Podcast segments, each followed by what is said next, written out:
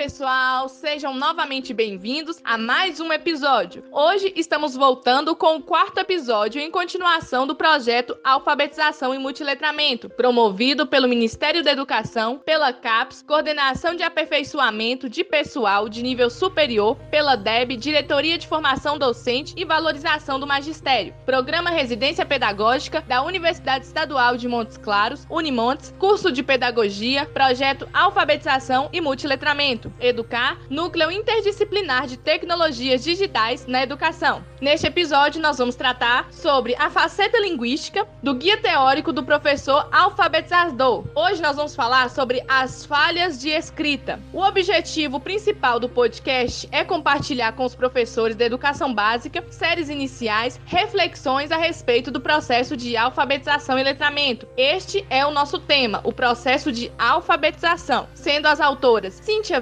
Boas, Francislene Afonso, Laura César, com a preceptora Clarete Soares e a coordenação da professora doutora Fábia Magali Santos Vieira. Vamos lá?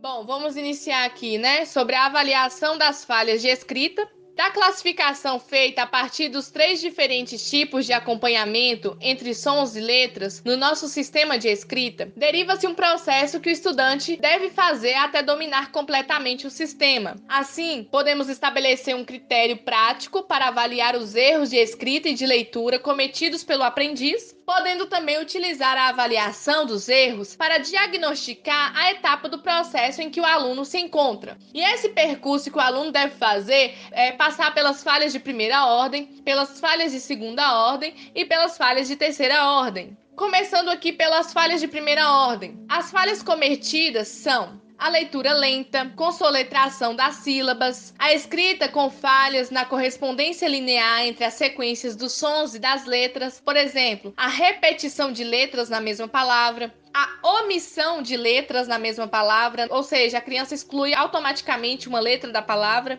A troca da ordem das letras, por exemplo, a palavra é prato, porém a criança ela vai escrever o R depois do A e vai ficar parto. Ela vai trocar aí a ordem das letras na palavra a insegurança do formato das letras, incapacidade de classificar algum traço distinto do som. Por exemplo, a palavra é sapo, mas por a criança não conseguir distinguir o som do P, ela pode escrever, por exemplo, sabo. Nessas falhas de primeira ordem, é como se a criança estivesse dominando a capacidade prévia da alfabetização.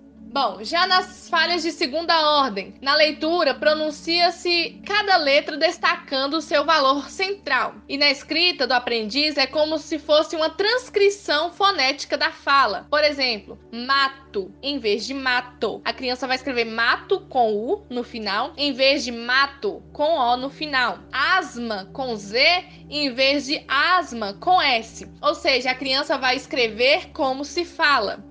Já nas falhas de terceira ordem, aqui as falhas do aluno já vão estar limitadas à troca entre as letras concorrentes, como por exemplo, assado com C cedilha, assado com SS, 13 com S e 13 com Z. Na leitura em voz alta, o aluno de terceira ordem já é capaz de pronunciar as palavras de maneira natural, produzindo devidamente os sons das vogais finais. Esse critério pode ser muito útil para a prática do ensino, servindo para diagnosticar em que estágio da elaboração da teoria da correspondência entre sons e letras o aluno se encontra. Sendo assim, para completar sua alfabetização, o aluno ele deve superar no mínimo as falhas de segunda ordem, ou seja, será considerado alfabetizado quando restarem somente as falhas de terceira ordem, pois essas falhas elas vão ser superadas gradativamente, ou seja, na prática da leitura e da escrita. O professor ele deve saber diagnosticar e avaliar as falhas de escrita cometidas por seus alunos, aproveitando-as para saber o quão e o que ainda precisa ser trabalhado, cobrando tarefas compatíveis ao nível do aluno. Por exemplo, se muitos alunos estão nas falhas de primeira ordem, o professor ele não pode passar atividades que exigem leitura e compreensão de um texto. São prematuras para os alunos que ainda estão no primeiro patamar. O professor sugerindo esse tipo de atividade inadequada para a fase do aluno só vai retardar o seu progresso.